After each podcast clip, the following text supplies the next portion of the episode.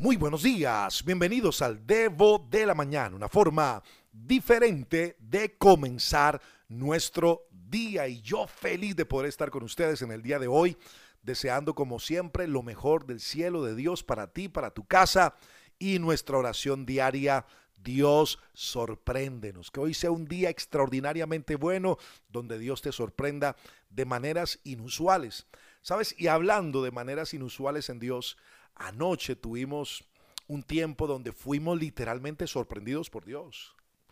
A través de nuestras noches de vida plena, creo que Dios tomó el control de la transmisión, nos habló, nos bendijo, nos ministró, nos quebrantó. Fue una locura anoche. Yo quedé literalmente con el corazón en la mano, dormí así.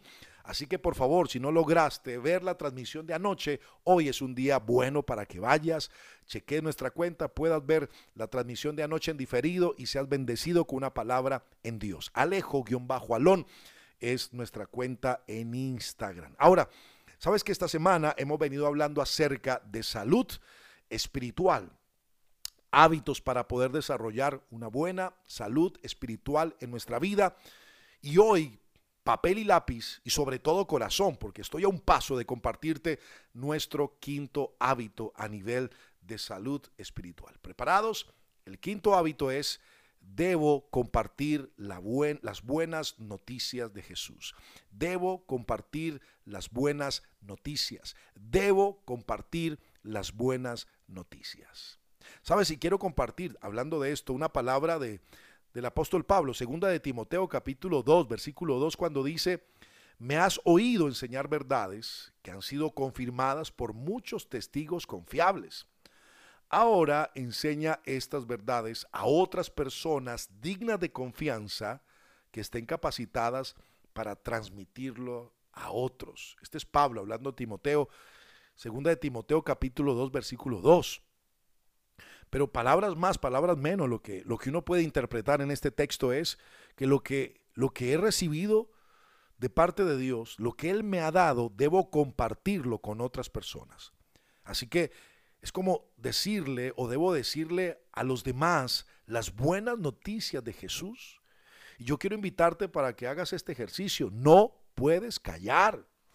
No sé, algunos han guardado silencio por días, semanas, meses y años hay una humanidad enferma, tú tienes la cura y no haces nada, no dices nada, no muestras nada.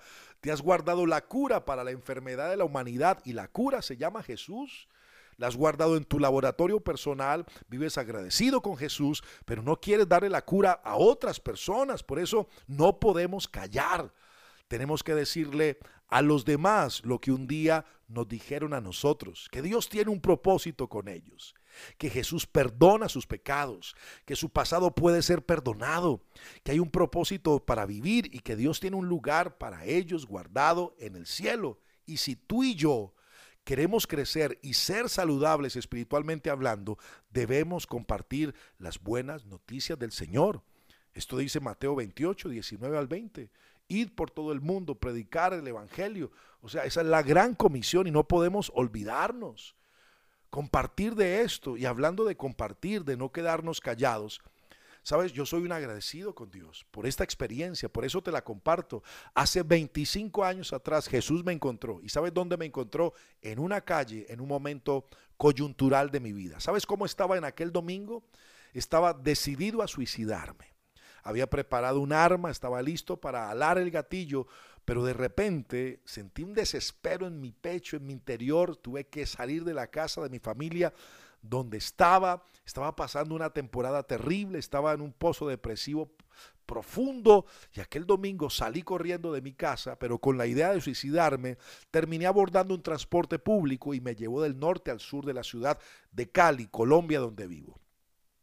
Y sabes, lo más extraordinario es que en medio de ese momento, en plena calle, alguien se me acerca y me dice lo siguiente, ¿sabes? Hay uno solo que puede llevar tus cargas, tiene nombre y se llama Jesús. yo todavía recuerdo eso y me emociono. Esa persona no sabía cómo estaba, lo que estaba viviendo, lo que estaba sintiendo.